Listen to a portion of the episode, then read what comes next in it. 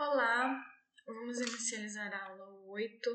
Na aula passada a gente começou a falar com um pouco de mais profundidade, né, toda essa parte de águas no que, respeito, no que diz respeito aos solos. E nessa aula a gente vai se aprofundar ainda mais, é, introduzindo o conceito de permeabilidade, né?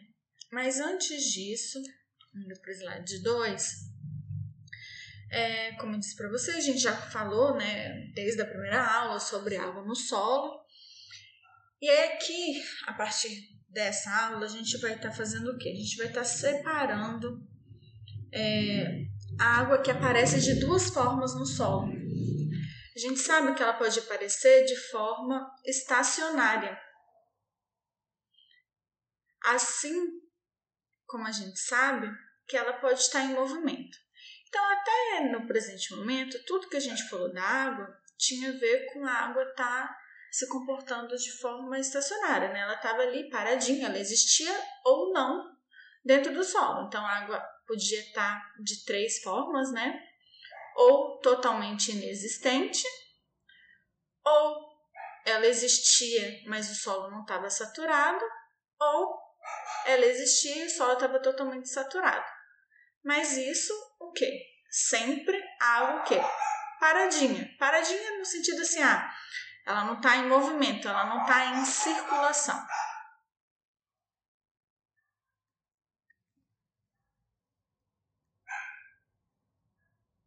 Como a gente viu anteriormente, ela pode se movimentar, né? A, a, por capilaridade, ela pode se movimentar é, até na água pelicular, né, de um grão ao outro, mas ela não está, vamos dizer assim, verdadeiramente em movimento. E a partir de hoje a gente vai estar estudando justamente isso, a água quando ela está em movimento, ou seja, quando ela está percolando dentro do solo, quando ela está escoando. E aí, através disso, a gente vai estudar várias coisas, né? A primeira, a gente vai estudar a permeabilidade dos solos e também a gente vai estudar os fluxos, né, uni, bi e tridimensional que podem acontecer dentro do solo, né? E aí, o que que diferencia, né? O que que é cada um desse tipo de fluxo?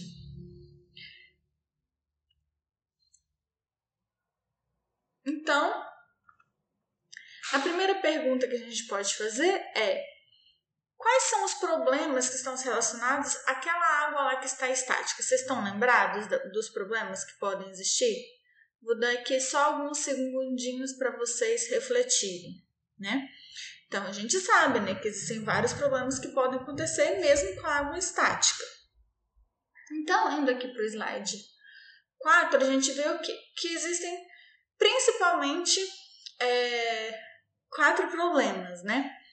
Primeiro, a minha água, o meu solo, ele pode se contrair ou se expandir devido ao fato dele ter secado ou dele ter se saturado. Então, obviamente, teve uma movimentação de água aqui no solo, né? Ele secou ou ele saturou, mas aqui é, não está tendo é, uma velocidade de percolação no solo, né? Ele ou secou ou ele, ou ele ficou saturado.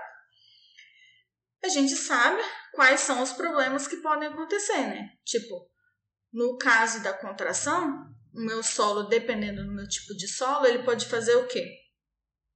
Ele pode chegar ao quê? A colapsar, né? Então, esse aqui são os problemas relacionados aos solos expansíveis e colapsíveis.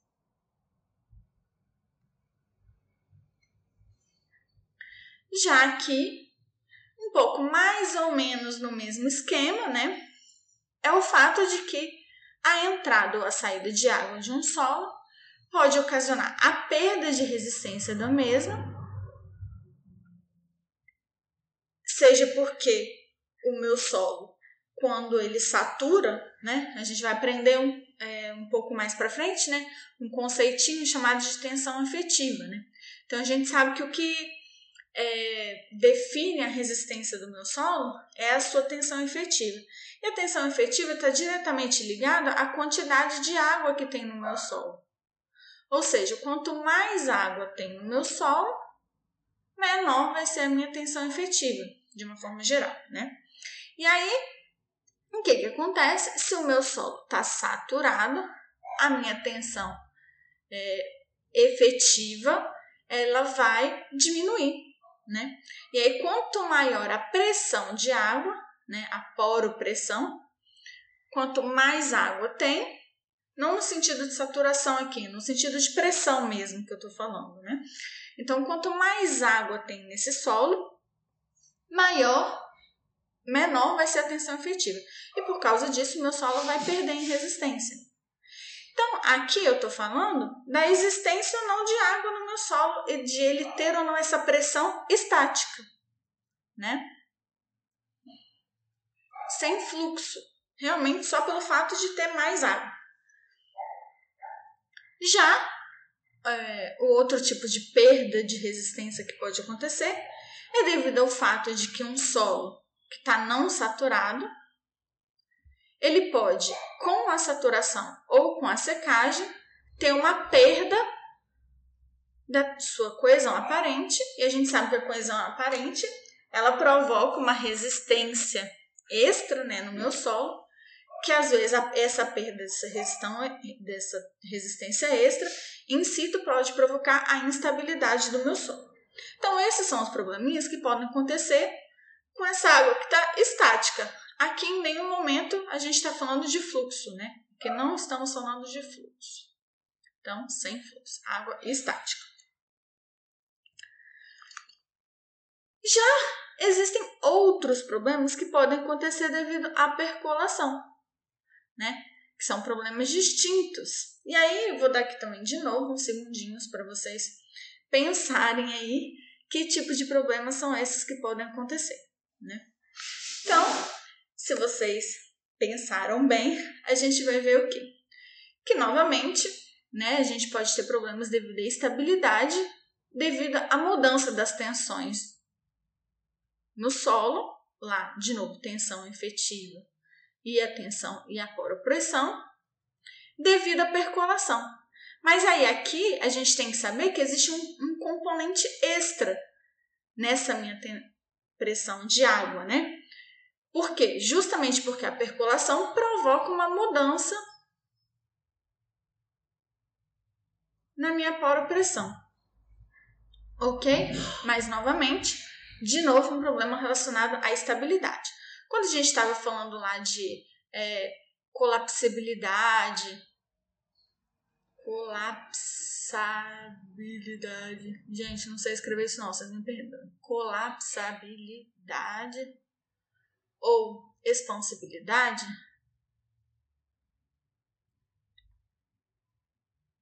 É claro que é uma questão de estabilidade, vamos dizer, em geral, mas não necessariamente estabilidade no quesito é, estabilidade de taludes, né? que aqui quando a gente fala estabilidade, muitas vezes a gente está querendo dizer estabilidade de saúde. Aqui é mais relacionado a realmente ao, ao comportamento de uma fundação, né? Pode ser fundação de estrada ou fundação de edificações, né?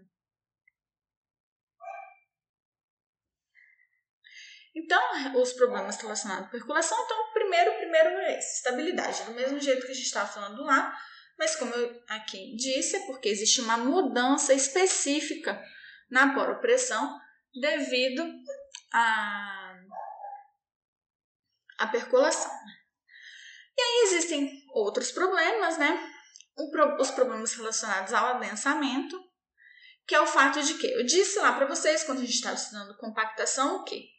Eu disse que lá na compactação a gente tem uma redução dos vazios pela expulsão de ar. Enquanto quando eu estou falando de recalque, eu tenho uma redução de vazios pela, pela redução de água. Ou seja, a água vai percolar pelo solo e vai ser expulsa, né? Então aqui nesse caso aqui, a permeabilidade do solo é muito importante, né? A gente viu lá, já falei brevemente para vocês, que no caso de solos granulares, né, solos arenosos, com uma permeabilidade relativamente alta, o recalque acontece de forma praticamente imediata, né? Porque é, sai muito rápido essa água. Enquanto para solos argilosos, né, principalmente solos moles, argilosos, esse, a permeabilidade é muito baixa, então essa percolação, né, esse escoamento vai demorar a acontecer e por causa disso o recalque também vai demorar a acontecer. Né? Então, quando a gente está falando de adensamento e recalque, né, são problemas em que a percolação e a permeabilidade do solo são muito relevantes. E um terceiro problema é quando a gente está falando de bombeamento de água, que às vezes isso acontece, né? A gente falou lá para vocês, é, lá em geologia, não sei se vocês lembram, em geologia a gente estudou um monte de coisa relacionada à água e uma das coisas que a gente estudou foram poços. E aí, por exemplo, você fez um, se a gente está fazendo um poço para é, bombear água para abastecimento de água né, na cidade, isso pode acontecer, né? E a gente sabe que vão ter solos em que esse bombeamento vai ser muito difícil, porque é, o solo é muito pouco permeável. Então a água lá daquele aquífero, entre aspas, né, vai sair com muita dificuldade. Enquanto vão ter outros solos, né, tipo que são aquíferos de verdade, que vai sair com mais facilidade. Aí, nesse caso aqui, quando a gente está falando cálculo de vazões de infiltrações, é por quê? Porque, por exemplo, se eu estou fazendo uma escavação num solo muito permeável e o nível freático dele era aqui, por exemplo, né? Essa água vai facilmente escoar para cá, né? Facilmente ela vai escoar para cá. Ou seja, como ela vai escoar facilmente, o que, que eu vou precisar fazer? Eu vou precisar instalar um sistema de bombeamento, né? Para eu saber o quê? O tanto de água que está saindo aqui, né? O tanto, o volume, né? No caso, a vazão que está saindo de água do lençol aqui para essa escavação, para eu saber o tanto que eu vou ter que, a bomba, né? A potência da bomba que eu vou ter que utilizar. Então é um pouco similar àquilo que a gente viu em Poços, né? Mas é um pouco diferente. Isso para qualquer tipo de obra, né? Por exemplo, ah, você está fazendo um túnel num lugar, aí o nível d'água é aqui, né? No túnel. Então, é, evidentemente, você imagina que vai uma quantidade de água, vai infiltrar aqui, né? E aí você vai precisar revertir para minimizar isso, mas pô, nunca é 100%, né? Então, todo, todos esses tipos de comportamento onde vai ter fluxo de água, são problemas relacionados à percolação e são assuntos é, relevantes para o que a gente está tratando hoje. Continuando, né? Vamos falar da permeabilidade. O que é permeabilidade? Alguém sabe aí me dizer? Permeabilidade é o que? É a facilidade ou não que um fluido tem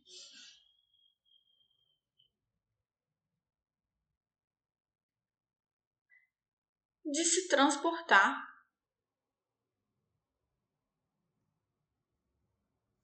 né? Vou apagar isso aqui porque é totalmente desnecessário. Mas nada mais é do que isso. É a facilidade ou não que um fluido tem de se transportar por um meio, né?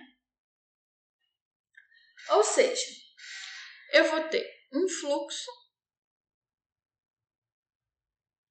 de um fluido num meio. Mas aí é algo muito importante, né? Por quê? Porque, por exemplo, se eu pegar esse exemplo aqui, tem fluxo nesse exemplo aqui, no número 1? Um? E tem fluxo aqui nesse exemplo número 2? Por que, que tem fluxo em um deles e no outro não tem fluxo? Então, o que acontece é o seguinte, é principalmente devido a isso aqui. que a carga total nesse ponto, nesse ponto, nesse ponto, nesse ponto, em todos esses pontos, a carga total é igual. Ou seja, não há diferença de carga. Então, como não há diferença de carga, não há fluxo. Então, aqui eu tenho um caso em que a água está aqui presente, mas ela está como? Estática. Não há fluxo. Enquanto nesse caso aqui, no caso 2, há fluxo. E por que, que há fluxo aqui nesse caso 2? Há fluxo porque existe uma diferença de carga, que é diferente de zero. Enquanto aqui no meu caso 1, o meu H é igual a zero. Então, como existe essa diferença de carga, eu vou ter água saindo daqui, escoando, partindo, né? é, atravessando o meu, flu, o meu solo, né? Que no caso aqui é uma areia, e extravasando. Tá vendo? Tá extravasando. Então a permeabilidade é o quê? Se aqui eu tenho uma areia ou se aqui eu tenho uma argila, vai se comportar igual? Não, né?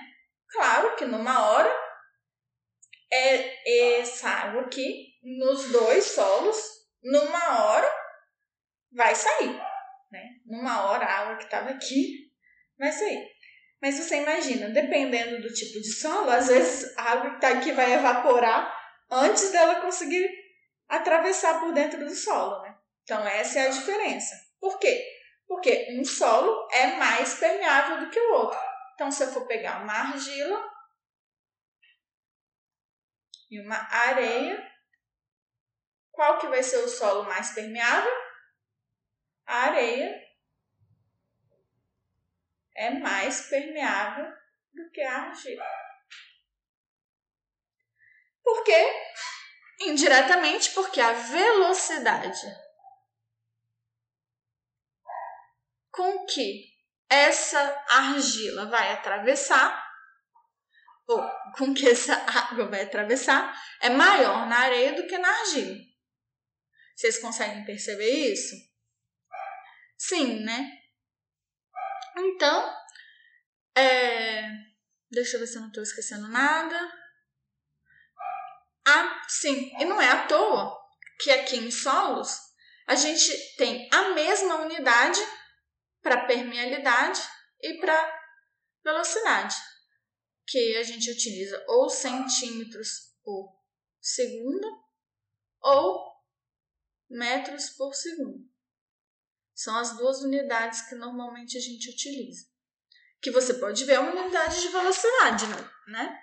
Então, a permeabilidade é uma velocidade? Não, não é uma velocidade. Mas, é só para vocês terem uma noção de como elas são né, bem juntinhas. Ok? Então, indo agora para o próximo slide, para o slide 8 o que nós temos? Como eu tinha dito anteriormente, talvez esse slide seja inútil, eu preciso de uma diferença de potencial. Ou seja, a minha energia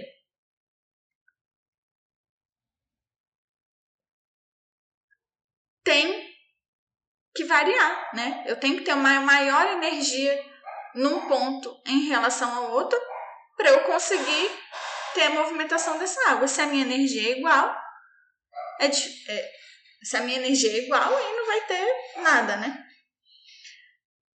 E aí, é, obviamente, de uma forma geral, é, muitas das vezes vai ser a minha energia altimétrica, que nada mais é do que a minha energia potencial. Mas não somente. Você imagina que aqui, aqui o meu nível está exatamente igual a esse, exatamente igual a esse. E aqui, por exemplo, eu tenho água aqui,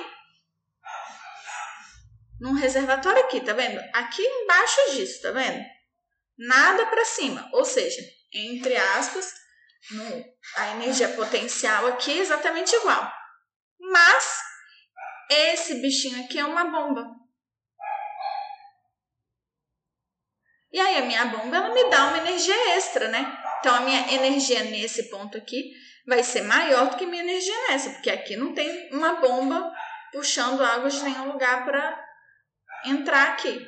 Ou seja, aqui, mesmo estando no mesmo nível, a minha energia aumentou, e como a minha energia aumentou, eu criei um fluxo de água nesse sentido. Eu tô falando isso por quê? Porque muitas vezes, principalmente quando a gente está falando de fluxo, quando a gente está falando de fluxo 2D ou 3D, às vezes a gente confunde, né? A gente confunde é, o fato de duas, dois pontos estarem no mesmo, na mesma altimetria, a gente confunde isso com eles terem a mesma energia, né? dois pontos que estão na mesma altimetria não necessariamente têm a mesma energia, né? Então aqui é só um exemplo bobinho, só para exemplificar isso, ok? Então, continuando. E aí vem o nosso querido Darcy, que é um cara fantástico, que criou essa lei, né? Que descobriu essa lei, né? Não criou nada, ele só descobriu a lei que rege o fluxo em muitos ambientes, né? E quando a gente está falando de fluxo aqui, a gente está falando de fluxo laminar, isso é muito importante. Vocês vão estudar isso de novo em mecânica dos fluidos. Mecânica dos fluidos. E não sei se em hidrologia também, hidráulica, sei lá mas em obras hidráulicas, mas vocês vão ver isso mais para frente, né? O que, que significa que o fluxo é laminar? Significa que não há turbulência, tá? Então não há turbulência. Que vocês podem imaginar, né? Que um fluido que vai bonitinho assim, retinho, ele tem um comportamento diferente que um fluido que, sei lá, né? faz várias voltinhas e antes de ir para um lugar para o outro. Não é verdade? Claro que o fato dele estar tá fazendo um caminho tortuoso, né? Por exemplo, se ele está fazendo um caminho assim, isso não necessariamente significa que o fluxo não é laminar, né? Pode ser que seja laminar. Vocês vão né, lá na frente, lá com os professores da área de recursos hídricos, verem isso melhor mas é só para vocês terem uma noção de que se a água está toda rebus, rebusculando assim, o fluxo já não é laminar e o tipo de comportamento vai ser diferente, né? Mas aí o que que acontece? O Darcy, ele percebeu o quê? Ele percebeu que existia uma relação entre a vazão né, de um fluido, né? Então, o que, que é a vazão? a permeabilidade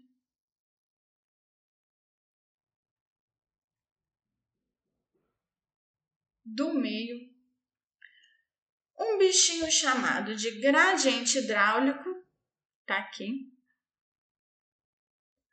e a área pelo qual esse fluido atravessa. Né? Então, a área que esse fluido atravessa é o quê?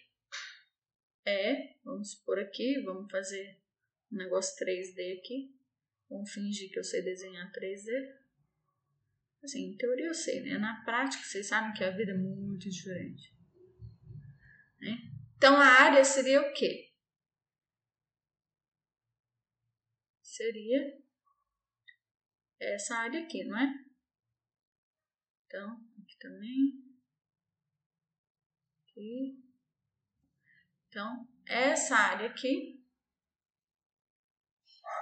é a área que o fluido está atravessando, não é verdade? Então, a vazão é o quê? para quem esqueceu ou para quem não sabe. Vazão é o volume sobre o tempo. Ou seja, é o volume que atravessa esse material num determinado tempo.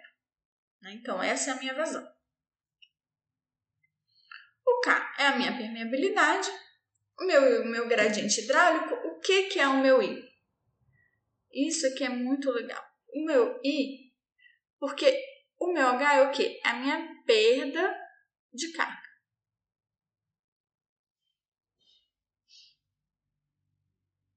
Ou seja, vocês viram que tem uma diferença de potencial aqui, não é?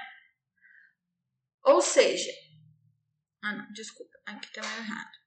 Fiz a linha aqui no lugar errado. Aqui.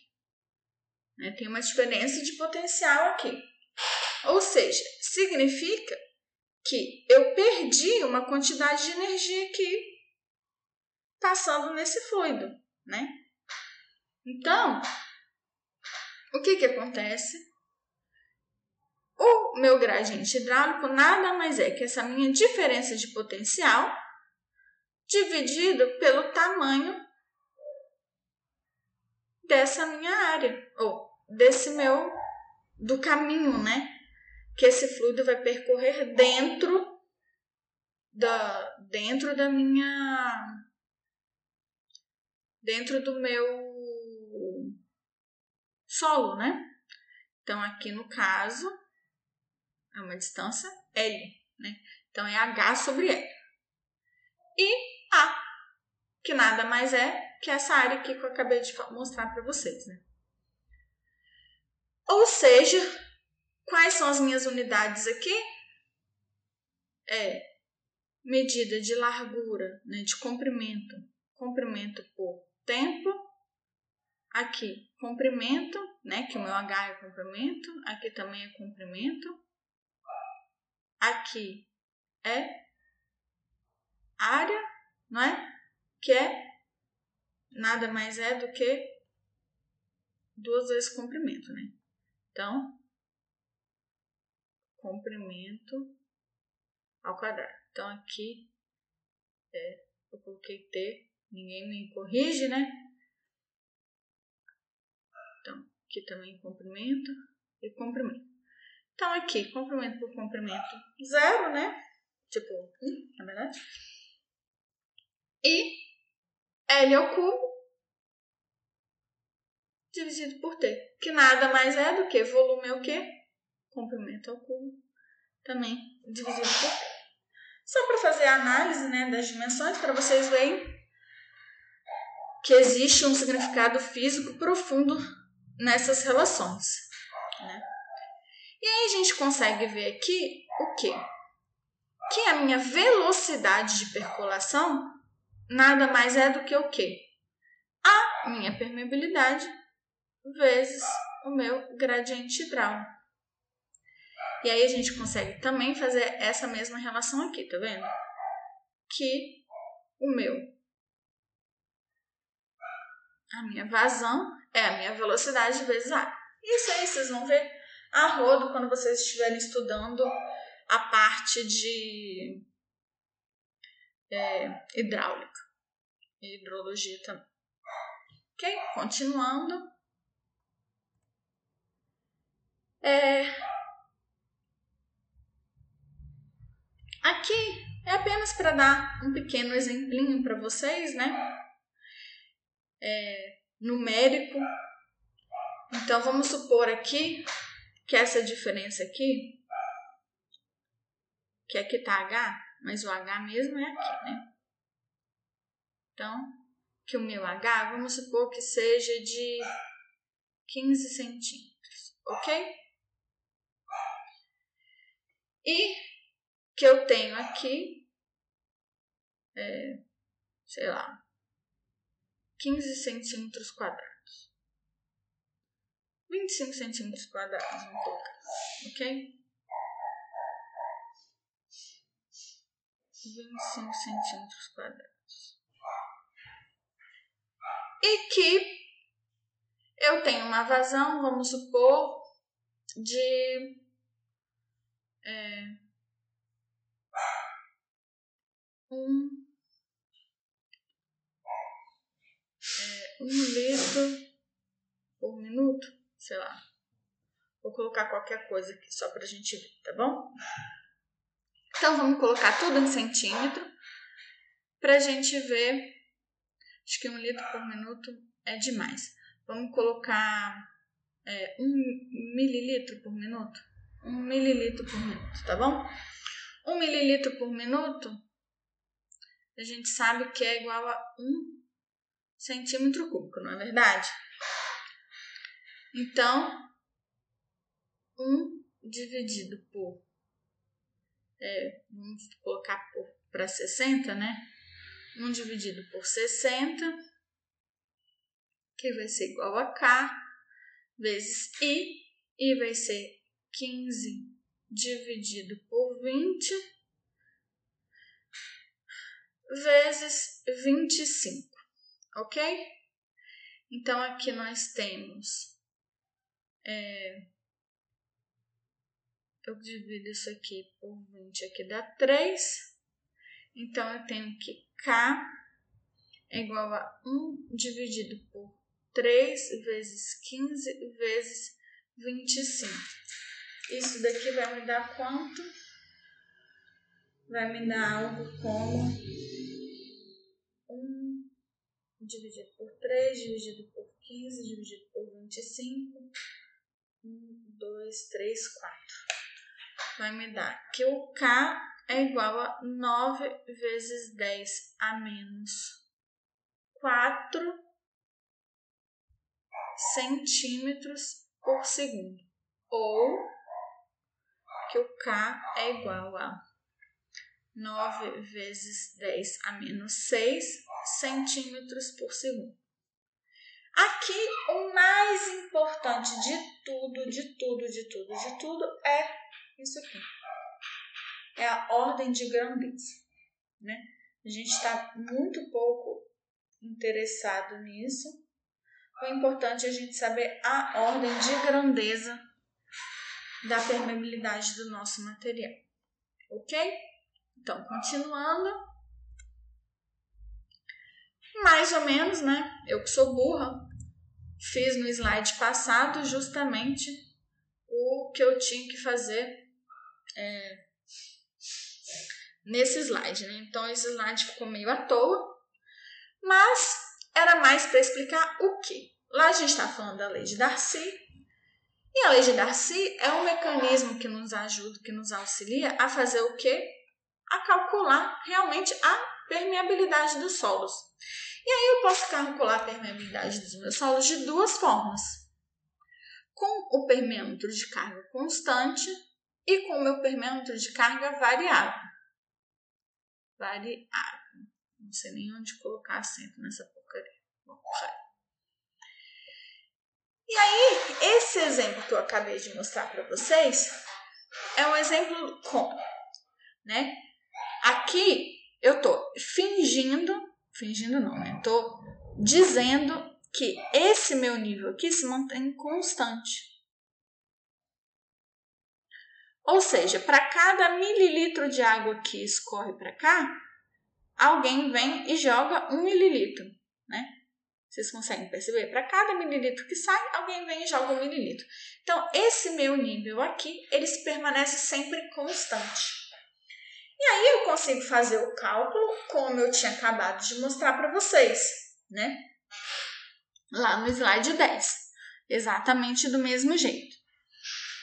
Só que existe um pequeno porém, né? Esse tipo de análise de permeabilidade com esse tipo de permeâmetro, ele é muito bom quando eu estou falando de solos granulares, que são solos o quê? Que têm uma permeabilidade maior. Quando eu tento utilizar ele para solos coesivos, que têm uma permeabilidade menor, ele já não é muito bom. E para esses solos, eu preciso utilizar justamente esse outro permeâmetro aqui, que é o permeâmetro de carga variável.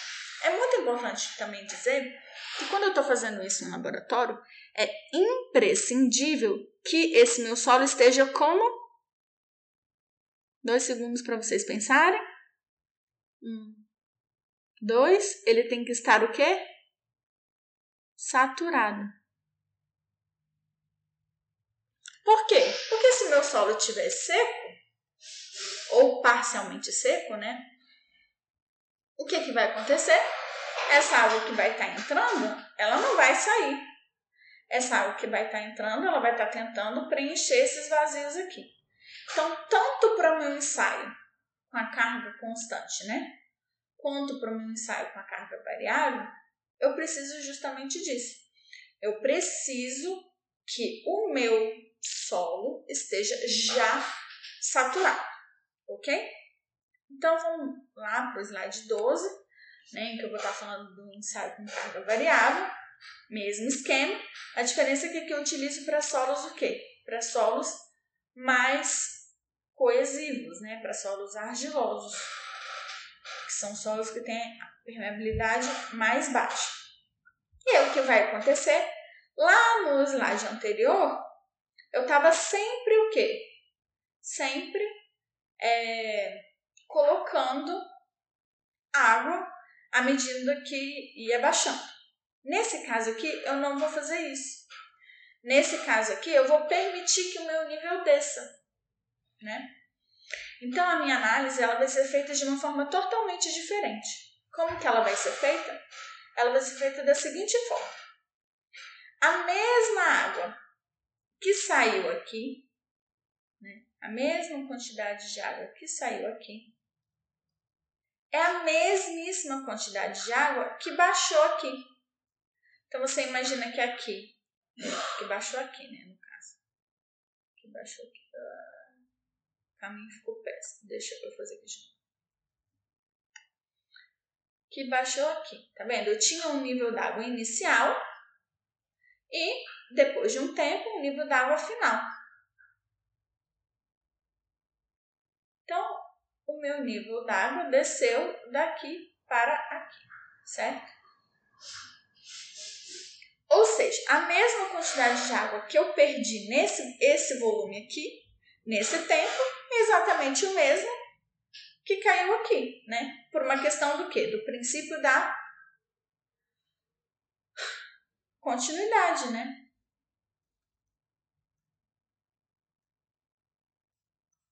Ou seja, deixa eu apagar isso aqui. Mas, ou seja, eu não tenho como ter destruído água, né? Ou, né, no caso, a gente está considerando duas coisas, né? Duas hipóteses. Hipóteses uma, meu solo está saturado, ou seja, não tenho como perder água aqui dentro, né? Ficando escondido aqui dentro. E dois, é, o ensaio é suficientemente rápido para que a água não evapore, né? Porque realmente, se for um ensaio que vai demorar um tempão, a água pode evaporar. Ou seja, eu posso igualar esses dois termos, né? Eu posso pegar esse Q que está saindo e o meu que, tá, que passou pela bureta e igualar os dois. Ou seja, vou ter K e A igual a menos A DH dt. DH dt, no caso, é tudo isso aqui, né? Aí o que acontece? Esse A aqui nada mais é do que a área dessa minha bureta, né? Só para vocês saberem, porque eu não tinha falado direito, né? Então, aqui, o que, que eu vou ter? Eu vou ter K, que é igual, né? O I, que é H sobre L, esse L aqui, e eu vou ter o A, que vai ser igual a menos A DH dt. Então, eu vou simplesmente passar tudo que tem H para um lado, tudo que tem T para o outro, e vou fazer como? eu vou fazer aqui DH sobre H, H estava aqui em cima, vai para baixo, né? É igual ao que? K, A, menos, né? Menos K, A sobre A E aí aqui, isso aqui é negativo justamente porque está diminuindo, né? Está indo de um para o outro, então está ficando menor. Né? Então, isso aqui vezes o dt aqui, né? Multiplicando para lá dt. Acho que eu não esqueci nada, né? 1, 2, 3, 4, 5, 6. 1, 2, 3, 4. 1, 2, 3, 4, 5, 6. 1, 2, 3, 4. Ah, faltou o L, né? Então, e aí tem um L aqui também para baixo, né? L. Pronto. 7. Então, o que eu vou fazer? Eu vou integrar os dois lados pelas condições iniciais. Então, na minha condição inicial, o que, que eu tenho? Que eu tenho t igual a zero e eu tenho h igual a hi. E na minha condição final, o que, que eu tenho? Eu tenho que t igual a t e que h é igual a h final, certo?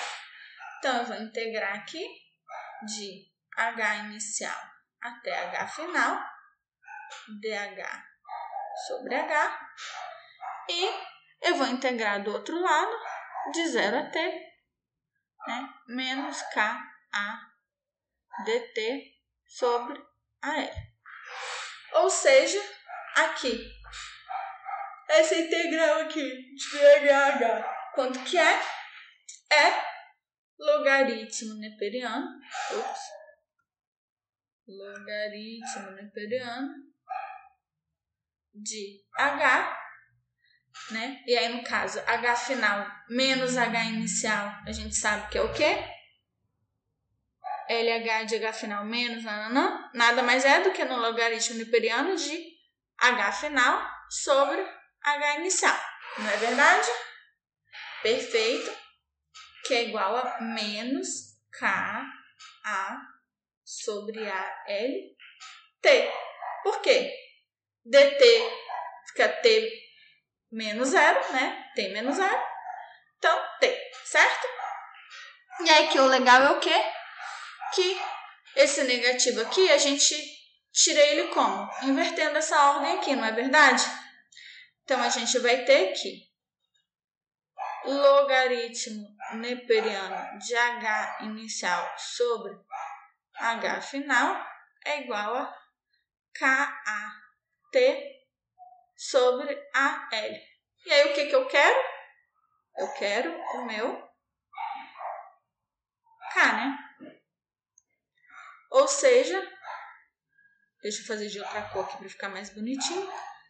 Eu tenho que K é igual a AL sobre AT vezes logaritmo neperiano de H. É,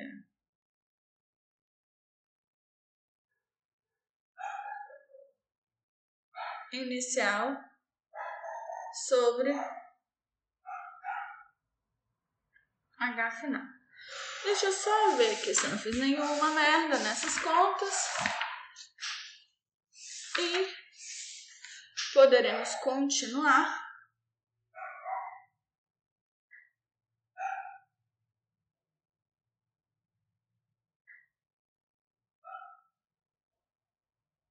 Ah, tá certo, isso mesmo. Que aí passou tudo isso aqui pro outro lado. Beleza? Então é isso mesmo. Perfeito? Algum erro? Thiago, fiz algum erro? Não, né? Então tá bom. Aí vocês vão ver que um monte de livro tem um 2.3, né? Mas só porque eles transformam de logaritmo neperiano para log na base 10 o que eu acho totalmente inútil, né? Não serve para nada. Então eu deixo assim mesmo, tá bom? Então passando agora para o slide 14, o que nós temos? Esses dois ensaios que eu falei com vocês são ensaios o quê? De laboratório, que é diferente de ensaio de campo, né? E aí no ensaio de campo é um pouco distinto. O que que eu vou ter? Eu vou precisar de algumas coisas inicialmente, né? Eu vou precisar de saber a altura livre da perfuração, né? Que eu vou ter que fazer, obviamente, um furo no meu terreno. Então, eu vou ter que ter altura livre O que significa altura livre? É a parte dessa altura que não tem tubo de revestimento. Eu tenho que saber a posição do meu nível d'água e, obviamente, a espessura das minhas camadas. Então, tenho minhas camadas aqui e a espessura de cada uma dessas camadas. É, para eu fazer um ensaio de permeabilidade, normalmente o que eu vou fazer? Eu vou fazer por camada, né? Então eu vou tentar revestir o meu furo nas camadas que eu não quero ensaiar e vou deixar livre na parte que eu quero ensaiar, né? Então eu quero ensaiar essa camada. Aí eu tenho que saber o tamanho dessa camada, etc eu vou ter que medir a vazão para manter a posição do nível d'água. Então, por exemplo, meu nível d'água está aqui, né? Fingir aqui, está aqui. Eu vou medir a vazão para eu manter o meu nível d'água nessa posição.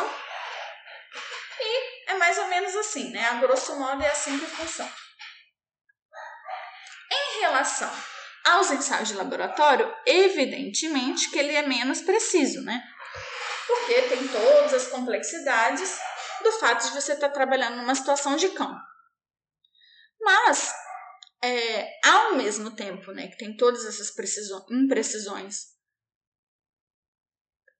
né, que existem nessa situação, eu estou analisando o solo na minha situação real, né, na minha situação de campo, porque quando eu pego uma amostra desse solo e levo para o laboratório, várias coisas acontecem, né? Então vocês vão ver mais para frente algumas das coisas que acontecem, né? Mas uma coisinha que eu posso já adiantar é que vocês lembram quando a gente está estudando solos residuais, que nos solos residuais muitas vezes lá existem é, macroporos, né?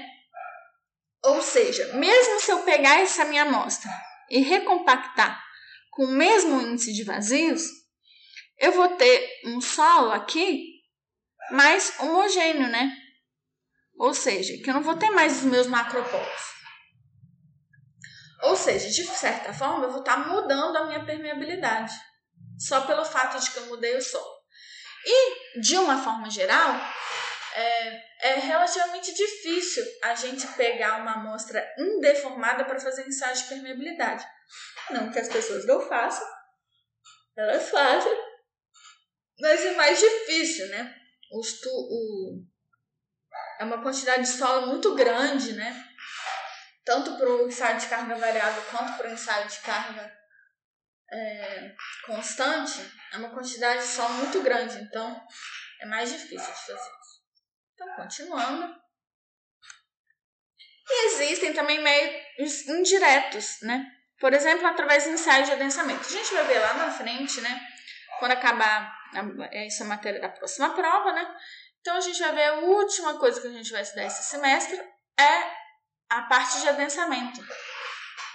E a gente viu lá, como eu disse lá no slide passado, lá, nem lembro qual slide que era, que é, para estudar o adensamento e para estudar recalques, esses recalques só se reproduzem porque existe a retirada de água dos vazios, e aí essa água está percolando. Se ela está percolando, ela vai percolar mais ou menos rápido, e ela vai percolar mais ou menos rápido por causa da permeabilidade do solo. Ok?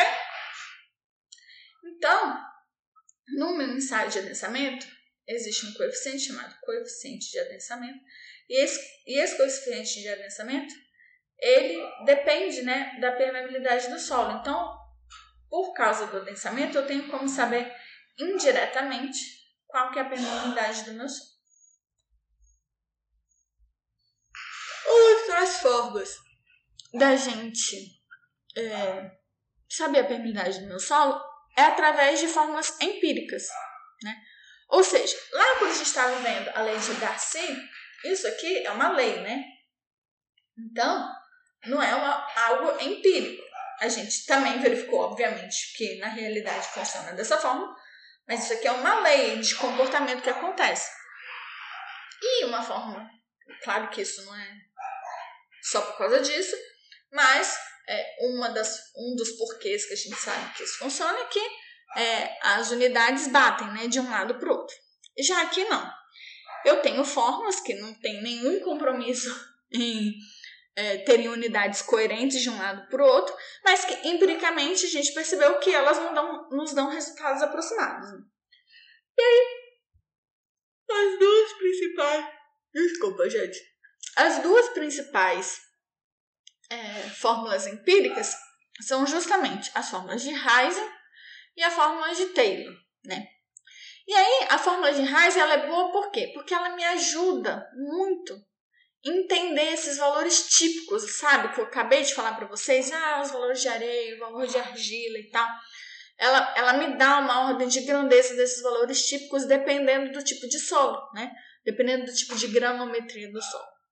Já a fórmula de Taylor, ela é legal porque ela me mostra todos os fatores ou vários fatores que influenciam justamente é, influenciam na permeabilidade, né? Que não é só a granometria. Então, aqui eu vou começar pela fórmula de Reis, que me diz o quê? Desculpa, gente. Eu vou começar pela fórmula de Reis, que me diz o quê? Ele falou assim: olha, meus caros amados, existe uma relação, e essa relação não é negligenciável, entre a permeabilidade do meu solo e o tamanho dos poros do meu solo. Ou seja, eu vou relacionar a minha permeabilidade com um diâmetro muito especial que aqui ele falou que é o D10, que ele falou assim, gente, esse D10 eu também posso chamar ele de D efetivo do meu solo. E olha, existe uma relação entre o minha permeabilidade e o meu 10 ao quadrado, né? Muito interessante isso. Ou seja, quanto menor o meu D10, ou seja, quanto menor o D efetivo do meu Sol, menor a minha permeabilidade. Isso vai ser uma relação ao quadrado, ok? E aí aqui tem um valor de 100 que ele deu, né, para fazer é, é, essa ligação. Mas ele mesmo diz assim, olha, gente, eu coloquei 100 aqui, mas pode variar entre, sei lá, 100 e 200, né? Tipo, não é uma coisa muito precisa, né? Como eu falei para vocês, isso é uma fórmula empírica. E já outros autores falam assim, gente, não é nem só entre 50 e 200, pode até ser menor que 50, né? Mas há algo muito importante aqui, que é o fato que, que essa fórmula ela é muito importante para areias, né? Por quê? Porque é para as areias que esse conceito de diâmetro efetivo se aplica com mais é veracidade, né? Para outros solos isso não se aplica muito. Então, isso aqui é algo muito legal, muito interessante, como disse para vocês lá no slide passado, que ele faz o quê? Ele ajuda a gente a saber é, quais são os valores típicos de permeabilidade para cada tipo de solo, né? Mas, para a gente saber, muito mais relevante para areias do que para outros solos. Então, eu tô aqui no slide 17, passando para o slide 18. E aí, é, o que que acontece? Por que que para areias, mas para todos os tipos de areias? Também não muito. Por quê? Porque ele falou assim, olha, gente, para areias grossas e para pedregulhos, eu já não posso muito garantir que o fluxo é laminar. Então, eu já não sei muito se a lei de Darcy vai se aplicar muito para eles. E aí, vocês podem utilizar, mas utilizem assim com, com mais cautela, né? E aí existe outra coisa também que ele falou assim: olha, pra vocês ficarem atentos, que é o quê? Quando eu tô falando de solos residuais, lembra? Eu falei com vocês, solos residuais, eles muitas vezes têm macroporos, né? E aí, esses macroporos fazem ter uma permeabilidade maior do que a permeabilidade que vamos dizer assim, só a gente analisando a granometria. Então, é para a gente ter um pouco de cautela, né? A gente ter isso em mente. Que a permeabilidade pode ser maior quando eu estou falando de solos residuais. E isso fala o quê? O que eu já tinha falado para vocês, né? Que dois solos com o mesmo índice de vazios, se eu peguei um solo residual, aí se eu peguei ele com macroporo lá do jeito que ele está na natureza. E aí, se eu peguei e fiz o ensaio dele, ou seja, peguei uma amostra que não é indeformada, que é deformada, recompactei com o mesmo índice de vazios, né? Ou seja, ele estando uniforme, a permeabilidade do uniforme vai ser menor, né? Então, muita atenção, muita calma nessa hora.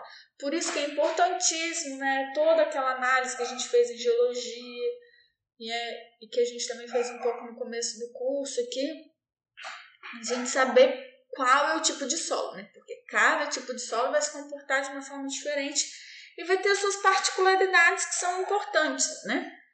Então a gente não pode esquecer desses detalhes, né? Todos esses detalhes são relevantes. Então, continuando. É assim. E aí, o que que acontece? Como eu disse para vocês, cada solo, né, tem um tamanho específico, vamos dizer assim, um D10 específico. Aí o que, que eu queria fazer aqui com vocês era justamente uma tabelinha. Uma tabelinha para a gente analisar isso, né? Então eu vou fazer assim, ó, eu vou pegar uma areia grossa. Lá na minha no meu livro, a minha areia grossa, qual que é o tamanho da minha areia grossa, né? A minha areia grossa lá na no meu na minha na minha no meu ensaio granométrico, ele fala o quê? ele fala que a minha areia grossa, ela tá de 2 a 5 milímetros, né? Então, deixa eu apagar isso aqui. Só fazer outra linha. Né? Então, vamos lá. Areia grossa de 2 a 5 milímetros, né? E aí, como que é a nossa fórmula lá? Ela, minha fórmula é o quê? é que a minha permeabilidade é igual a 100 vezes o quê? 100 vezes o meu diâmetro ao quadrado. Deixa eu colocar aqui em cima para ficar mais fácil. Vezes o meu diâmetro efetivo ao quadrado. Então, vamos fingir que o meu diâmetro efetivo é justamente esse aqui, né? Que a gente está tratando. É, vamos fingir que esse aqui é o meu D10. Então, o que, que eu quero. Eu quero que. É, deixa eu só ver aqui. Isso aqui em centímetros é o quê? Porque lá na fórmula, eu não sei se eu falei, se eu coloquei isso no slide passado, mas na fórmula isso aqui está em centímetros, né?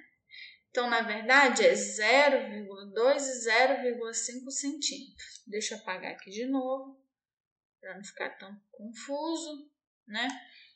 Então, de 0,2 a 0,5 centímetros, né? Então, quanto que seria a minha permeabilidade? Deixa eu pegar aqui a calculadora.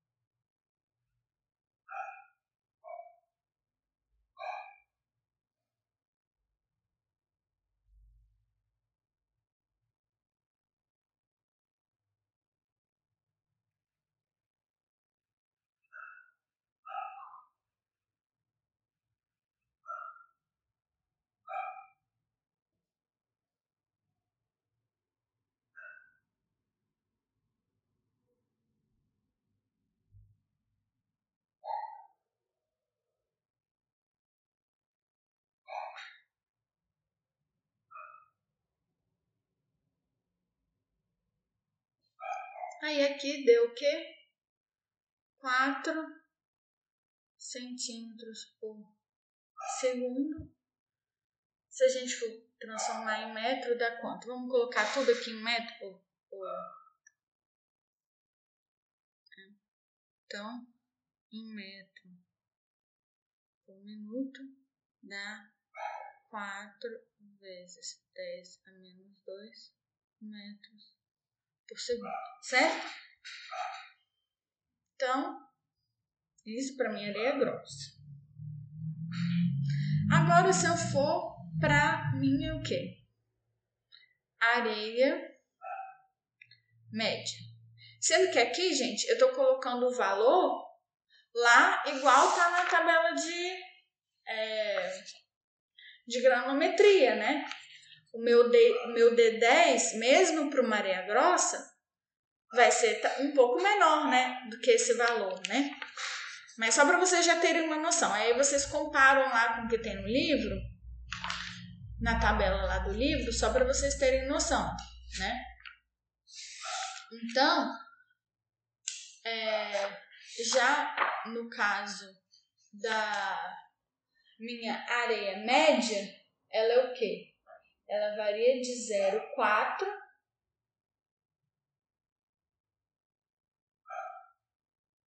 de 0,4, né? Então, aqui no caso é de 0,04 até 2, até 0,2, né? Que é até esse valor aqui. Então, se eu tenho 0,04, então vamos lá. 100 vezes. Ups. 100 vezes 0,04 vezes 0,04 dá 0,16, então dá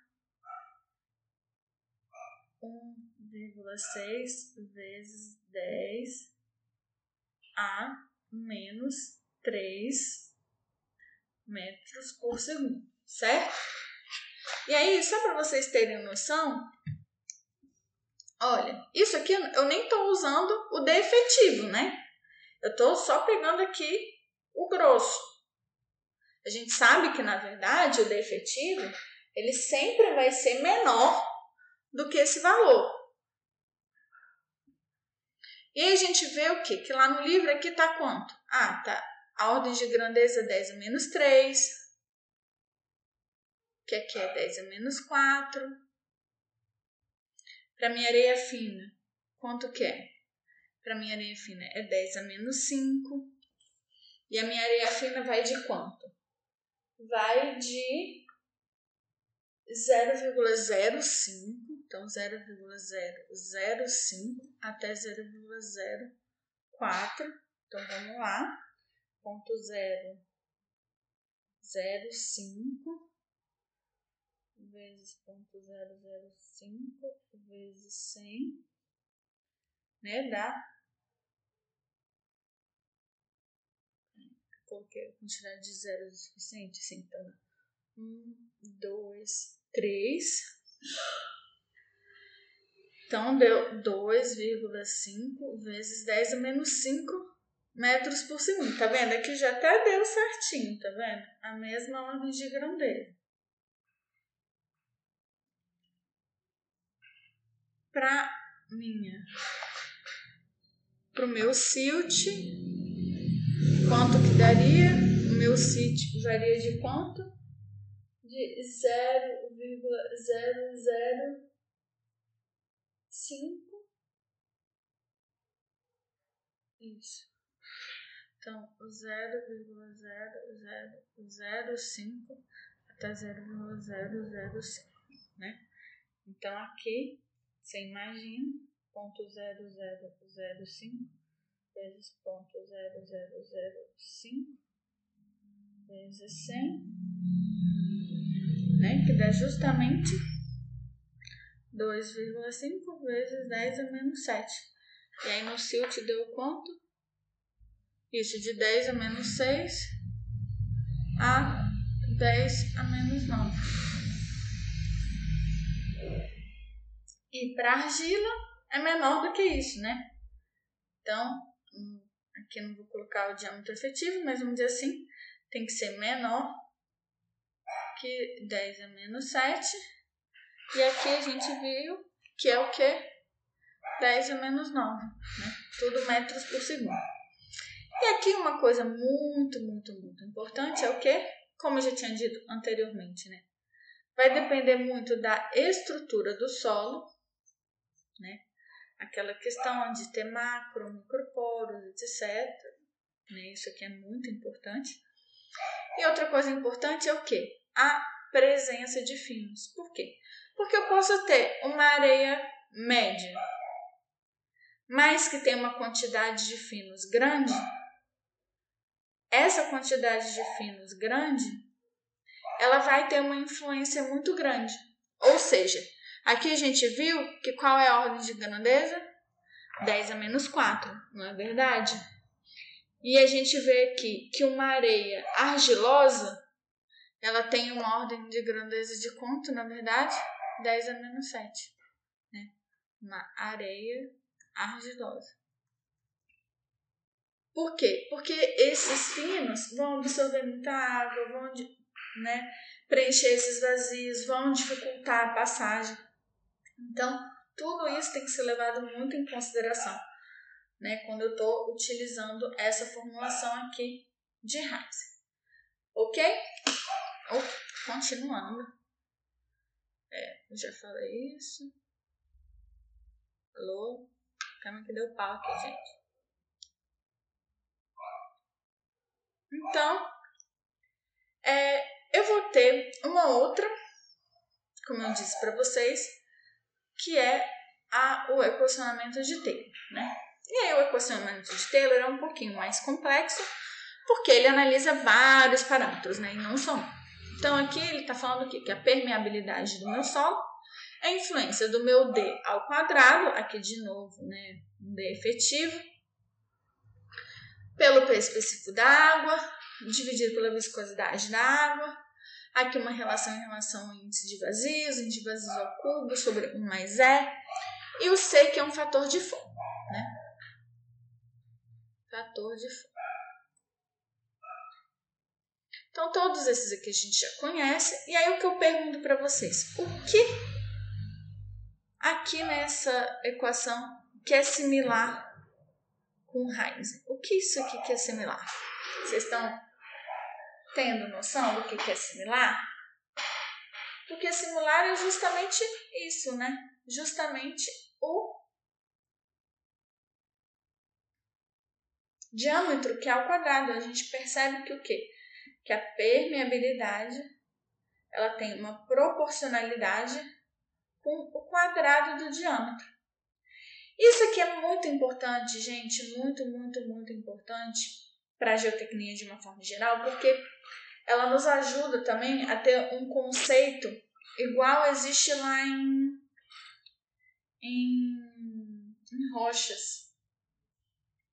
Porque a gente sabe que, na verdade, esse D aqui, ele não representa só o D, né?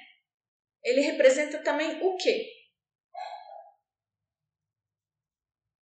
O vazio. A gente sabe que o tamanho. Tamanho, gente. A gente sabe que o tamanho do meu vazio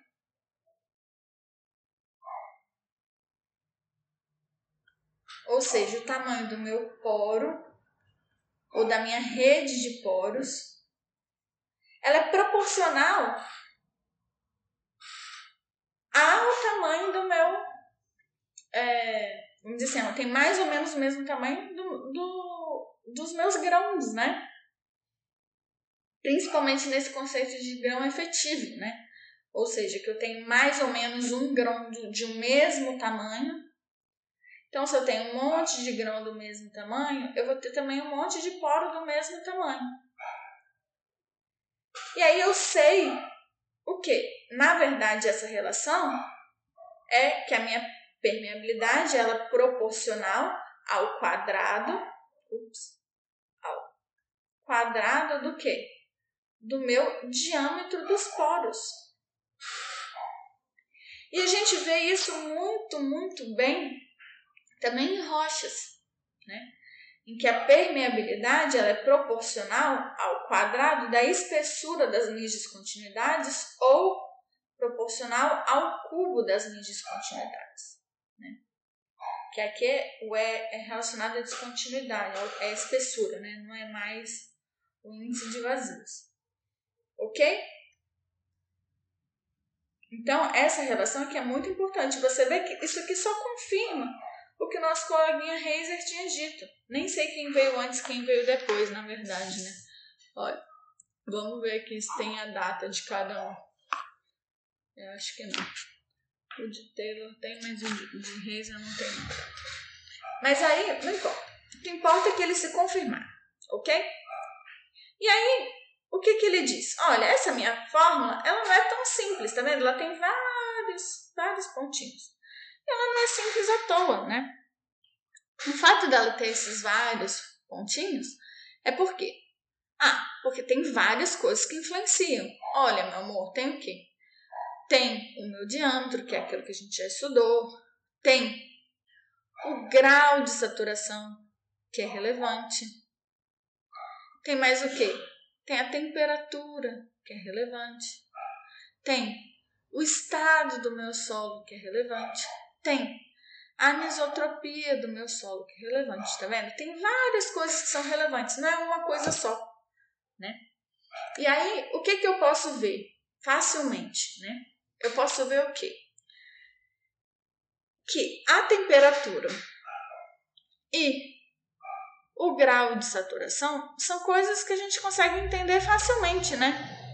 Então, olha, meu amor, é, quanto mais viscoso meu fluido, ou seja, quanto menor a temperatura da minha água, maior a viscosidade, não é verdade? Então, quanto menor a temperatura da minha água, menor a viscosidade. E maior o meu peso específico. Ou seja, se a minha viscosidade está menor ou está maior, né? E o meu peso específico também está maior, isso aqui vai o quê? Vai dificultar um pouco é, ele se permear, né? Ele percolar, principalmente quando eu estou falando de viscosidade. Porque a viscosidade tem uma sensibilidade maior do que o peso específico. Então, isso aqui acaba pesando negativamente, né? E aí a gente vê aqui que qual é a influência, né, do meu peso específico e como isso pode atrapalhar a minha viscosidade. Vai ser uma diferença gigante, absoluta? Não, mas tem uma diferença, né? Então a gente não pode negligenciar. E o grau de saturação, eu já meio que falei anteriormente para vocês, né? Qual que é a influência do grau de saturação? O grau de saturação, o que, que ela causa?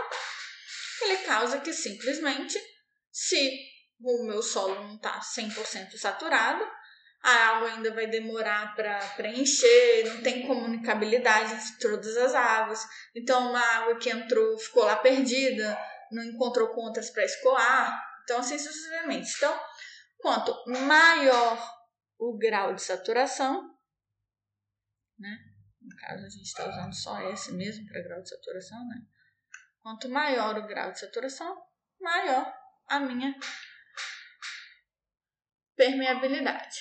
Isso aqui não está implícito aqui na forma, mas é algo que a gente tem que saber, que isso aqui a gente está falando, de uma forma geral, para solos que estão saturados. Se o meu solo não está saturado, essa minha fórmula aqui, eu vou ter que levar isso em consideração. Já esses dois aqui são um tiquinho de nada mais complexos, né?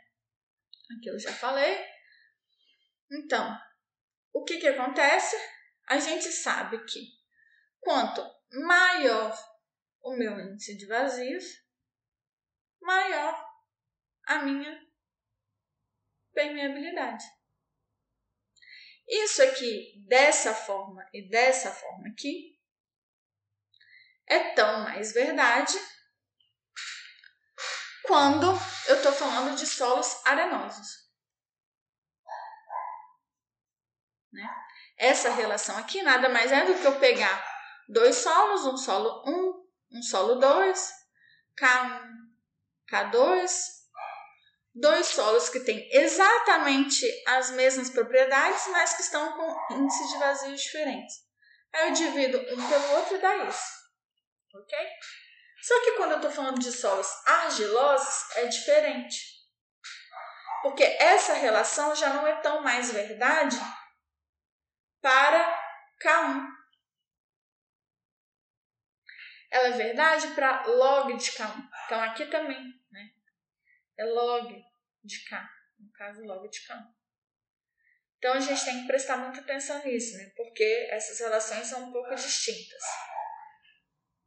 Essas relações são um pouco distintas. Ok? Então, continuando. Já em relação à estrutura e anisotropia, Vamos falar de cada um em particular, né? Eu já disse de forma bem espaçada aqui durante o curso sobre estrutura, né? Principalmente a influência de macroporos, mas não só, né? Quando eu estou falando de solos sedimentados ou solos compactados, né? Se, né aqui sedimentares podem ser compactados tipo, pela natureza ou compactados compactados mesmo, né? Por quê? Porque se eu tenho uma estrutura floculada ou dispersa, vocês lembram lá, quando a gente estava estudando compactação, a gente vê, né? Se ele está muito compactado, está mais perto de uma estrutura dispersa. Se ele está pouco compactado, está mais perto de uma estrutura flocular. Então, se está muito compactado ou não, ou mesmo se tem, vamos dizer assim, Aqui, novamente, né, o mesmo índice de vazios, o mesmo índice de vazios, mas com estruturas diferentes. Isso aqui vai funcionar mais ou menos do mesmo jeito que lá no, no solo residual, com macroporos, né? A minha floculada vai ter algo similar a esses macroporos, enquanto a minha estrutura dispersa não. Então, mesmo as duas tendo o mesmo índice de vazios, a estrutura vai fazer com que a permeabilidade de um e de outro seja diferente né? Então, isso é algo muito importante. E o outro fator é a anisotropia. Por quê? Porque, de uma forma geral, tudo que eu falei até agora, eu estou falando de K1, K2, K3. Eu estou esquecendo que esse meu K ele pode ser diferente em mais de uma direção. Eu estou considerando aqui que o meu solo é uma estrutura isotrópica. Mas se existe algo neste mundo, no meu solo, que não é anisotrópico, é a porcaria da permeabilidade. Porque ó, a permeabilidade horizontal, 99,99999% das vezes, não, mentira, estou exagerando mas, tipo, muitas vezes, ela vai ser maior do que a minha permeabilidade vertical. Por quê? Porque, de uma forma geral, o meu solo se orienta de forma com que a dimensão maior do meu solo esteja orientada horizontalmente, né? Então, isso favorece o quê? Com que o meu fluxo de água seja maior nessa direção do que nessa direção, ou seja, maior no sentido horizontal do que vertical. Isso serve tanto para partículas de argila, como também para partículas de areia. Né?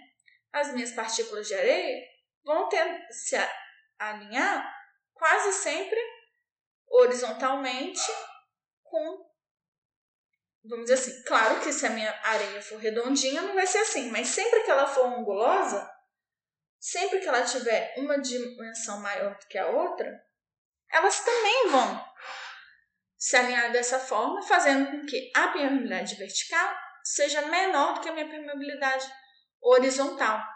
Isso acontece de tal forma que a minha permeabilidade horizontal ela tende a ser de 5 a 15 vezes a minha permeabilidade vertical. O que não é nada negligenciável, né? Você imagina, só porque você mudou a direção, tem uma diferença assim tão grande, né? E aqui eu nem comecei a falar do fato de que é, podem existir camadas diferentes de solo, né? E aí, se eu tenho camadas diferentes de solo, aí é que vai ser maior mesmo, né?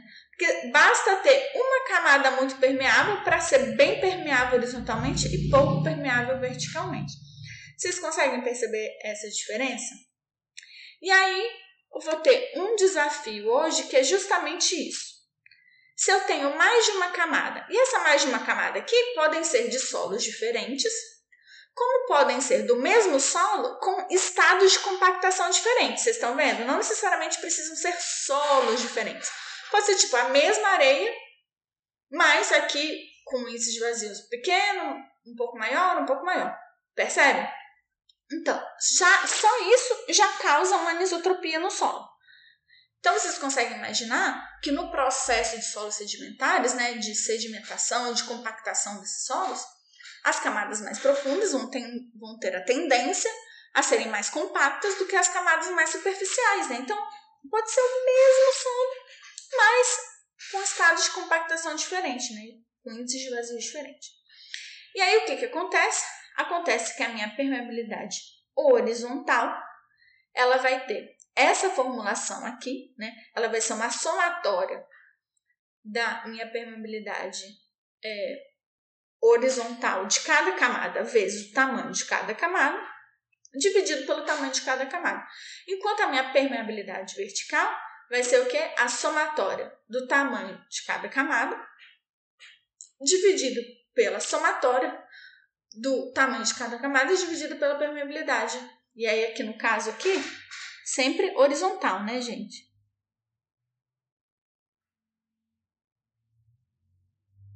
E aqui vertical. Mas aqui o interessante, eu acho, é o quê? É que mesmo, vamos dizer assim, mesmo se é, nessa camada, tá vendo? Mesmo se nessa camada a minha permeabilidade horizontal foi igual à minha vertical, só do fato de de uma camada para outra isso mudar, isso aqui também já muda. E aí o meu desafio, e aí é um desafio bem difícil mesmo, que vai valer meio ponto para a primeira pessoa que entregar, é, vai ser o seguinte: vocês têm que me provar matematicamente que a minha permeabilidade horizontal sempre vai ser maior do que a minha permeabilidade vertical. E é isso. A aula 8 foi isso. Obrigada a todo mundo. Beijo.